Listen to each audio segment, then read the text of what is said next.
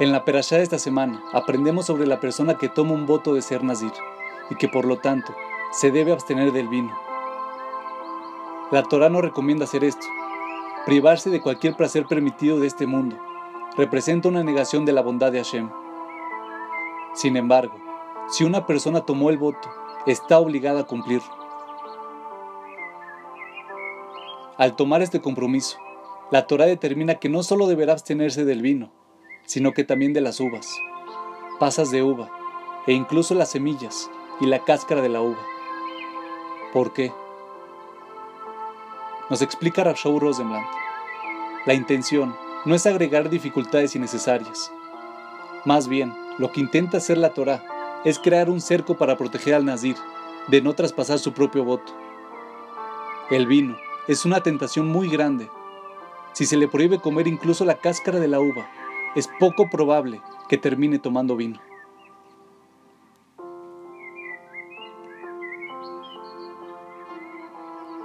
Aprendemos de ello la importancia de crear cercos para proteger nuestro bienestar espiritual.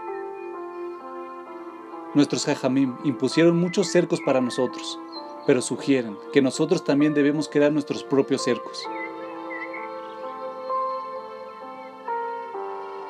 Cuando nos referimos al mundo material, es fácil establecer cercos y cuidar nuestras pertenencias. A fin de preservar nuestro dinero, no hay mejor lugar que en un banco. También construimos cercos contra las cosas que nos pueden dañar. Marcamos y guardamos muy bien las botellas con tóxicos y sus tapas son difíciles de abrir. Desafortunadamente, no siempre somos tan cuidadosos respecto a nuestras posesiones espirituales. ¿Creamos cercos que nos permitan crecer espiritualmente o al menos nos eviten caer?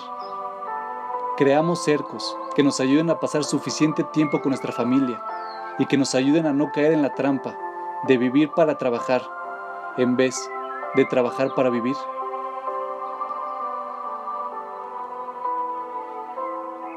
Luego de volver del trabajo, intenta pasar la primera media hora con tu familia.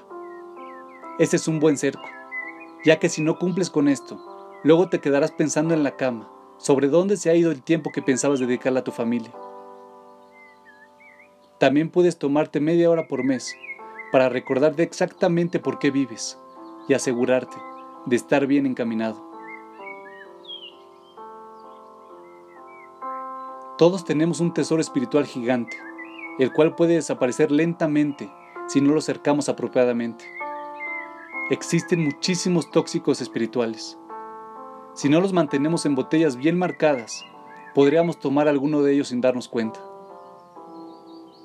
Construir un cerco es el mejor modo de proteger lo que tenemos. Si no lo hacemos, estaremos corriendo un gran riesgo.